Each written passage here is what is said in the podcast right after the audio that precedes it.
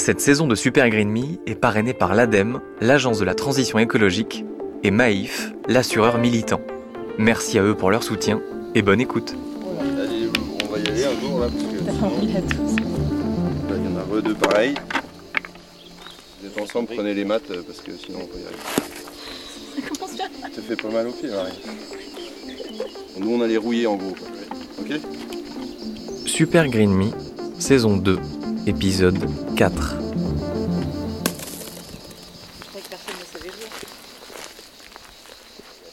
Je suis toujours dans le sud. Je passe le week-end dans la maison avec piscine des parents d'Arthur, un de mes meilleurs amis, que vous avez entendu dans l'épisode précédent. Hop, on se sèche. On va manger chaud Il est tonton depuis quelques mois et ses parents viennent de déménager ici, près d'Aix-en-Provence. Quand tu auras goûté ma purée, tu vas oublier la piscine, c'est. Aussi bien ses parents que son frère et sa belle-sœur sont en train de repenser leur vie. Et Arthur aimerait bien qu'ils aient un peu plus de billes sur la crise climatique, qu'ils la prennent en compte pour les choix qu'ils vont faire, soit dans l'éducation de leur enfant, soit dans leur nouvelle vie de retraité. C'est pour ça, en réalité, qu'Arthur a réuni toute sa famille ici, ce week-end, pour organiser une fresque du climat.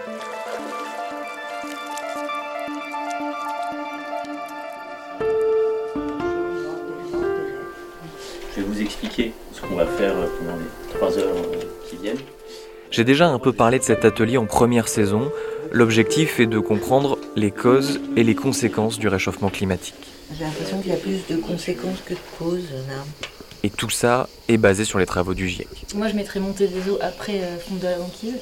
Tout le monde joue le jeu, ils sont sérieux, Ça fait Moi, je mettrais les activités humaines en cause. et plus le temps passe, plus les mauvaises nouvelles arrivent. C'est là que ça va devenir réflexif, parce que les incendies sont facilités par des sécheresses et les canicules. Ils émettent du CO2, et youpla, ça repart. Chacun commence à réaliser que si on se bouge pas vraiment pour sauver le climat, l'avenir va être compliqué. Non, mais je me demande où sera euh, the place to be en... dans 100 ans. En Islande En trois heures, Arthur a réussi à esquinter toute la joie de vivre du groupe. Je vais aller proposer un titre, parce qu'il faut que vous trouviez un titre à cette fresque. Perrette, elle a dit Apocalypse Now, je crois. Moi, j'aime bien Apocalypse Now. Ouais, c'est bien Apocalypse Now. Apocalypse Now. Ça vous donne une idée de l'ambiance. Et Arthur, euh, moi je te remercie parce qu'on était parti pour passer un très bon week-end. Il nous a plombé la gueule. Oui, mais on a l'apéro après pour... Mais euh, ouais, mais là on va boire de désespoir si tu veux. Ça va pas être très festif. hein. On aurait peut-être pu faire ça demain avant que vous repartiez. Enfin, je sais pas. J'éteins le micro pour euh, laisser tout le monde tranquille.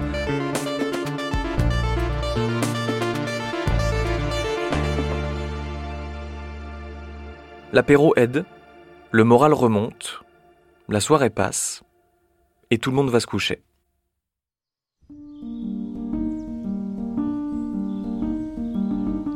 Le lendemain matin, j'ai prévu d'interroger Perrette et Thierry, mais je sais pas comment m'y prendre.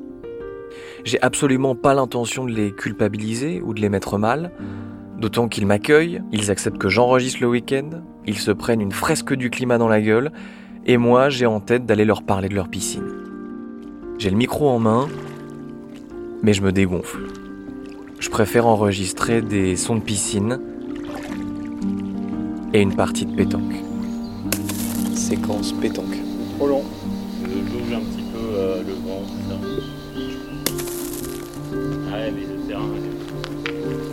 Ça, euh,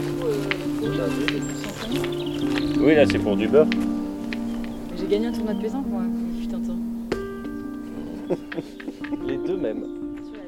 Mais c'est bientôt la fin du week-end et je veux pas repartir sans avoir discuté avec Perrette et Thierry. Ouais, ça marche.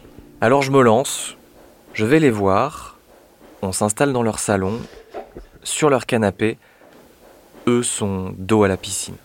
Est-ce que vous pouvez m'expliquer pourquoi est-ce que vous vous êtes installé ici? Oh, c'est une euh, vaste question. Le premier mot qui vient à l'esprit chaque fois qu'on en parle avec euh, Perrette, c'est la lumière par rapport à la région parisienne.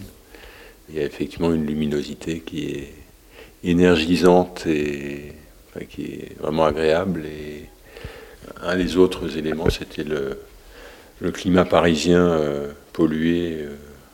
C'est pas le truc le plus sexy du monde. Donc euh, la région et la région d'Aix-en-Provence est très belle, un climat sympa. Bon, avec le réchauffement, c'est peut-être pas le the place to be dans le futur, mais bon, pour l'instant ça va. Mais ouais, c'est une région qui est belle, qui est, on est près de la mer, on est près de la montagne, on est dans un environnement qui reste quand même très naturel par rapport à la Côte d'Azur. C'est bah, là où on est, on est vraiment dans la, nature et c'est ressourçant, c'est reposant. Moi, je suis très contemplatif, donc euh, je suis dans mon univers ici. Euh, et, on n'avait pas du tout envie de faire notre retraite en région parisienne.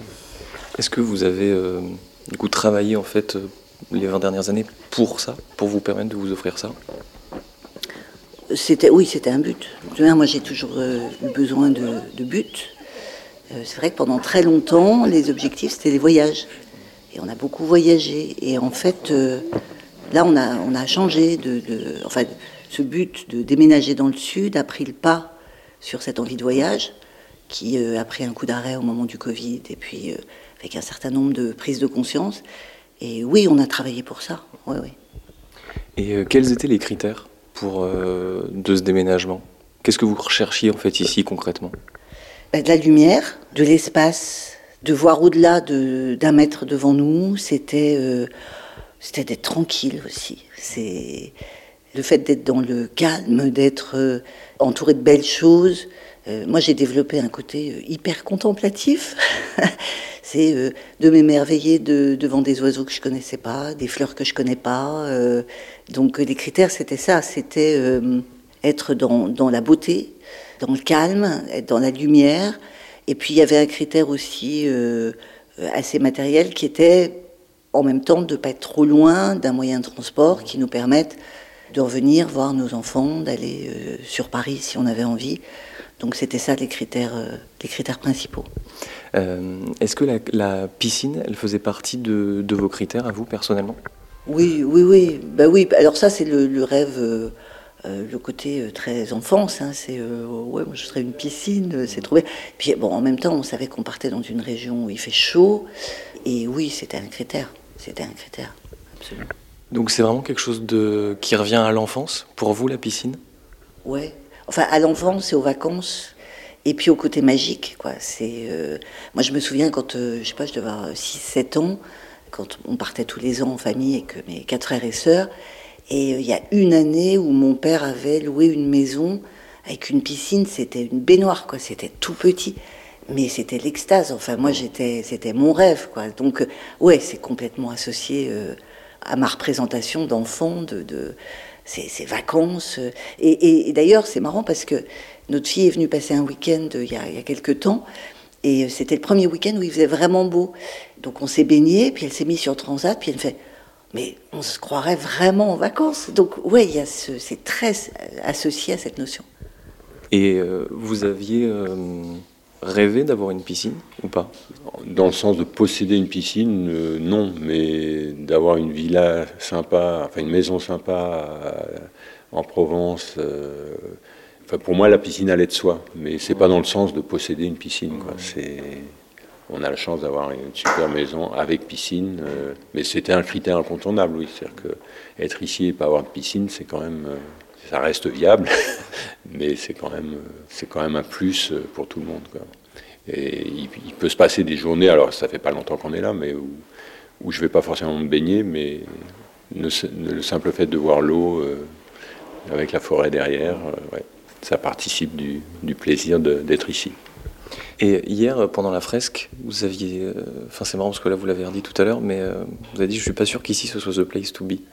Enfin, ça vous a frappé assez rapidement euh, pendant la fresque, j'ai l'impression.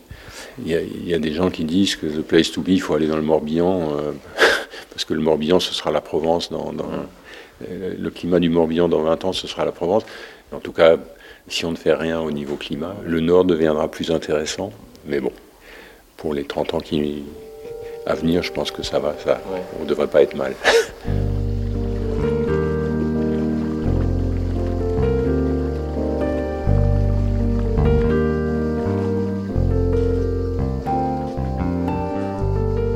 Perrette et Thierry ont réalisé leur rêve. Ils en profitent, ils sont épanouis, et ça se voit.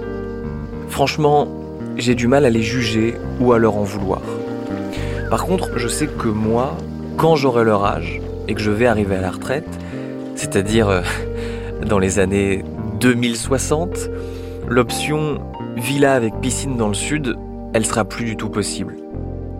Arthur l'a bien dit, il y a une consommation en énergie qui est importante, consommation en eau importante aussi évidemment, environ 15 euh, 000 litres par an pour une de taille moyenne. Mais surtout, ça véhicule un modèle qu'on va devoir faire évoluer pour vivre dans un monde neutre en carbone. D'autant qu'en plus, on est le deuxième pays au monde avec le plus de piscines, juste derrière les États-Unis. On en a plus de 3 millions en France. Ce que me racontent Perrette et Thierry fait vraiment écho au questionnement que j'ai eu il y a peu lorsque j'ai essayé d'acheter un appartement. J'approche de la trentaine et devenir propriétaire est devenu quasiment une obsession. Je viens d'une famille de la classe euh, moyenne basse, on va dire, et je ressens le besoin d'assurer mes arrières en achetant le toit qu'il y a au-dessus de ma tête. Acheter un appartement, c'est vital pour sécuriser mon avenir. Sauf que, comment s'assurer un futur serein en achetant dans une ville comme Paris, où je vis actuellement, et où il pourrait littéralement faire 50 degrés l'été dans quelques dizaines d'années? Ouais, il fait très chaud. Tout ce que j'achète pour me nourrir vient de loin, en bateau, voire en avion, puis en camion, qui roule au pétrole évidemment. Est-ce que c'est bien sage de mettre toutes ces économies et s'endetter sur 20, 25 ans pour vivre dans cette ville Ou est-ce que, comme le dit Thierry, il faut pas aller plutôt en Bretagne pour avoir encore un peu de fraîcheur? Et ça tombe bien. Moi j'ai un pote qui a déjà passé le pas, qui a déménagé en Bretagne. Est-ce que ce serait pas l'occasion de taper une deuxième incruste? Bah je crois bien que si. Vitré, Rennes, Lamballe,